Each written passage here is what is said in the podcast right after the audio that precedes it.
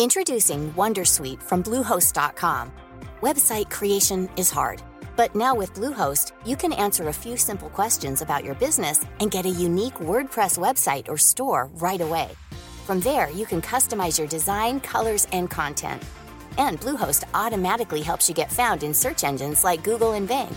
From step-by-step guidance to suggested plugins, Bluehost makes WordPress wonderful for everyone. Go to bluehost.com/wondersuite.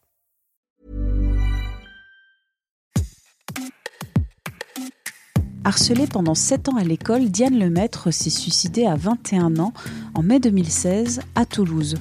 L'étudiante a laissé de nombreux écrits découverts après sa mort par sa sœur Agathe.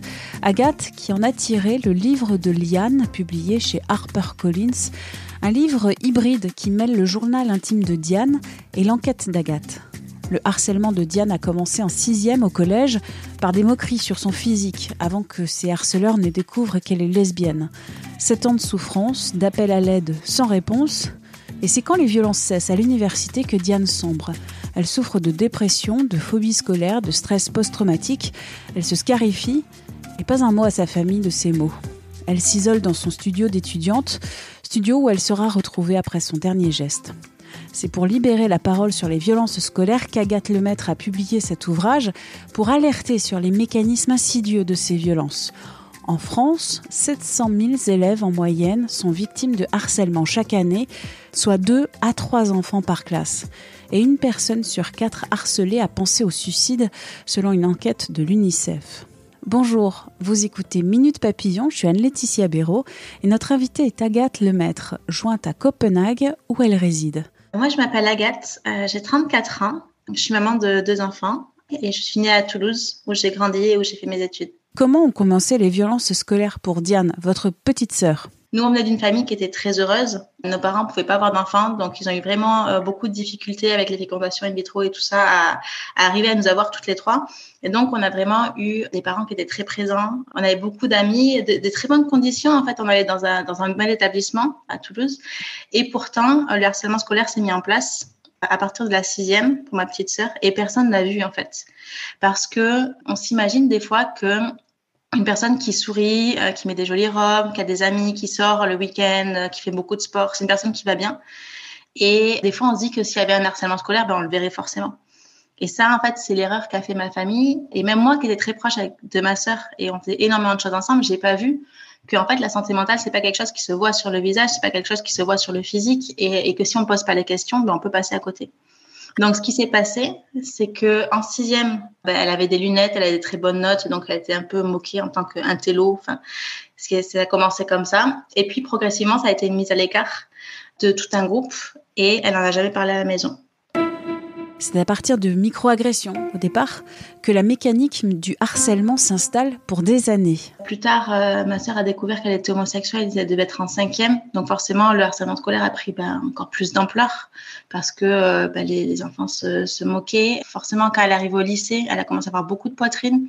Ça a attiré l'attention aussi. On, on choisit pas le corps qu'on a, mais c'est vrai que ben, du coup, on est remarqué. C'est un harcèlement scolaire qui a été signalé à l'infirmière, qui a été signalée au professeur. Ma sœur est allée voir la police, mais, malheureusement, pas d'actions concrètes ont vraiment suivi. Et elle a fait ce choix enfin, qui, est, qui est discutable, qui moi me brise le cœur, c'est qu'elle a décidé de ne pas en parler à sa famille parce qu'elle disait qu'elle allait plus demander de l'aide à des professionnels qui étaient formés pour accompagner des enfants qui vivaient un harcèlement scolaire plutôt qu'à sa famille qui allait s'inquiéter, lui demander toutes les cinq minutes si ça allait et si, euh, si tout se passait bien et qu'elle voulait peut-être pas nous avoir sous le dos. Quoi. Mais malheureusement, en faisant ce choix, elle s'est isolée aussi. Parce que quand elle est arrivée après sa prépa, donc en, en appartement toute seule, euh, à continuer ses études en licence, ben, en fait, elle vivait seule. Donc, en fait, quand tu as des, phobies, des troubles, c'est vachement dur de, de, les gérer quand, quand tu es tout seul et quand tu parles pas à ta famille, que tu dois garder bonne figure. Et donc, en fait, ce journal intime que je partage, c'est le journal intime qui m'a permis à moi aussi de comprendre ce qui s'est passé. Parce que moi, je savais pas qu'il y avait eu un harcèlement scolaire. Donc je le découvre, en fait, le lecteur le découvre à, la même vitesse que moi, je découvre l'ampleur des dégâts que peut faire un harcèlement scolaire. Est-ce qu'il y a des périodes plus propices que d'autres au harcèlement scolaire? Alors tout à fait, en fait, il y a bien une saisonnalité du harcèlement scolaire. On parle beaucoup du harcèlement scolaire par exemple en septembre, mais c'est pas en septembre où le harcèlement scolaire il est vraiment violent, puisque les gens ne se connaissent pas encore, il n'y a pas encore de de, de système qui s'est cristallisé autour d'un harceleur et d'une victime de harcèlement. En général, le harcèlement scolaire, il se met plus en place autour de octobre. Y a une pause en décembre parce que ben, c'est les vacances euh, de Noël.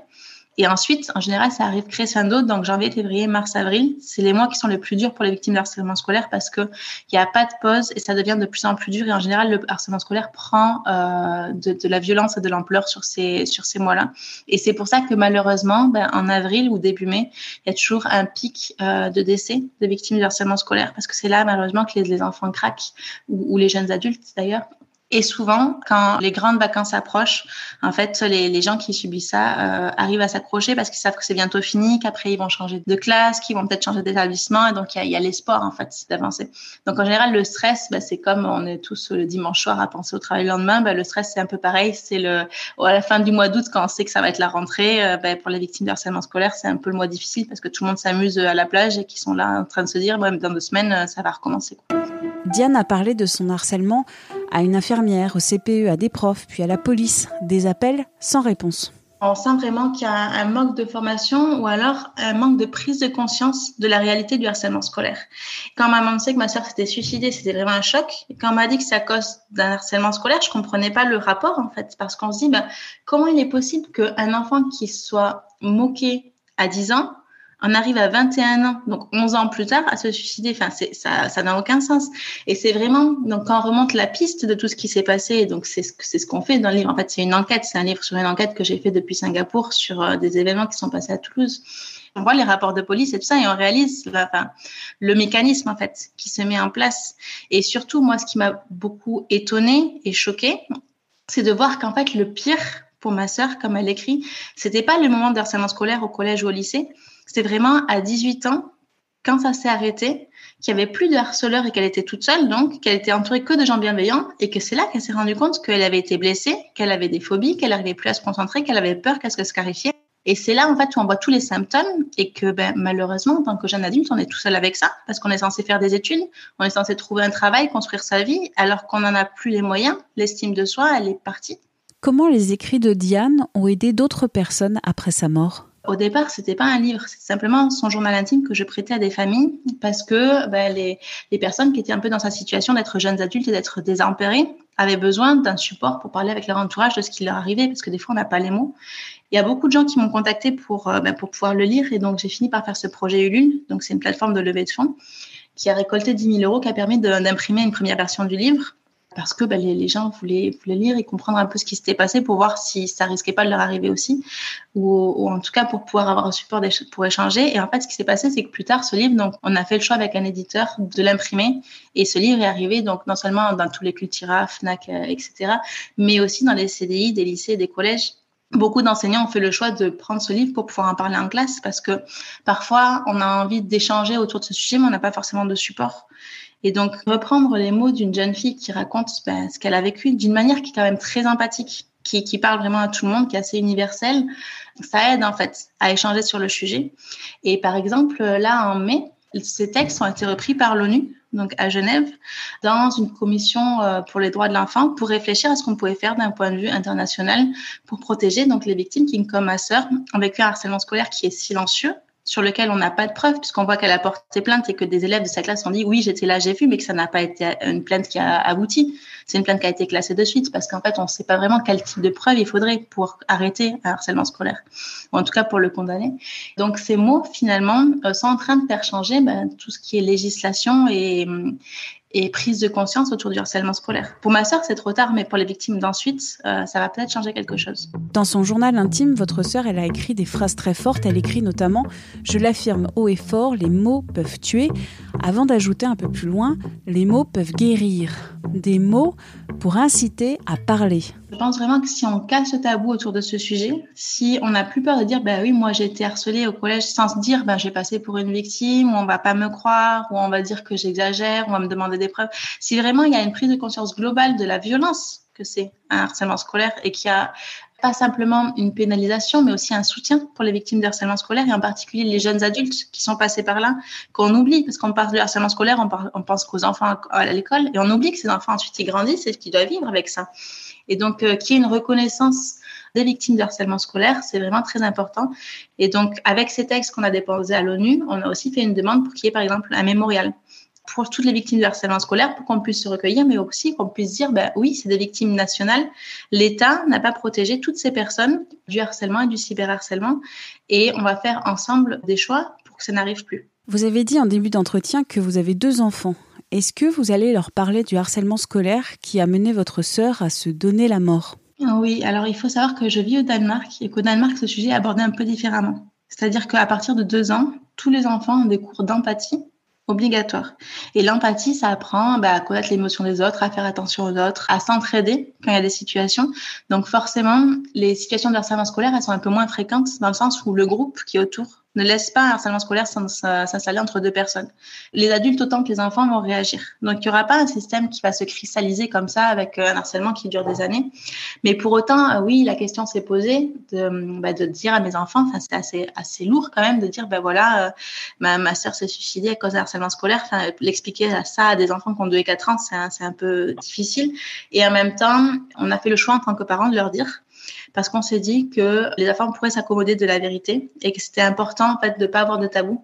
Donc on, a fait le choix en fait de communiquer publiquement sur ce sujet avec vos noms vrais noms euh, en faisant donc euh, ce livre mais aussi un certain nombre d'interventions et de dire la vérité à nos enfants. Un rappel avant de conclure cet épisode, témoins ou victimes de harcèlement, vous pouvez composer le 30 20 pour signaler un cas. Ce numéro est gratuit. En cas de cyberharcèlement, vous pouvez composer le 3018. Cet appel est gratuit, anonyme et confidentiel. Merci d'avoir écouté cet épisode de Minute Papillon, un podcast d'Anne-Laetitia Béraud pour 20 minutes. S'il vous a plu, n'hésitez pas à en parler autour de vous, à le partager sur les réseaux sociaux. Vous pouvez vous abonner à Minute Papillon sur Apple Podcast, Spotify ou Podcast Addict. À très vite et d'ici la bonne écoute des podcasts de 20 minutes comme L'été dans vos oreilles. On ne va pas se quitter comme ça. Vous avez aimé cet épisode? Sportif, généraliste, sexo ou scientifique, varié mais toujours bien informé. Découvrez les autres podcasts de la rédaction 20 minutes sur votre application d'écoute préférée ou directement sur podcast au pluriel.20minutes.fr. Et merci de nous avoir écoutés.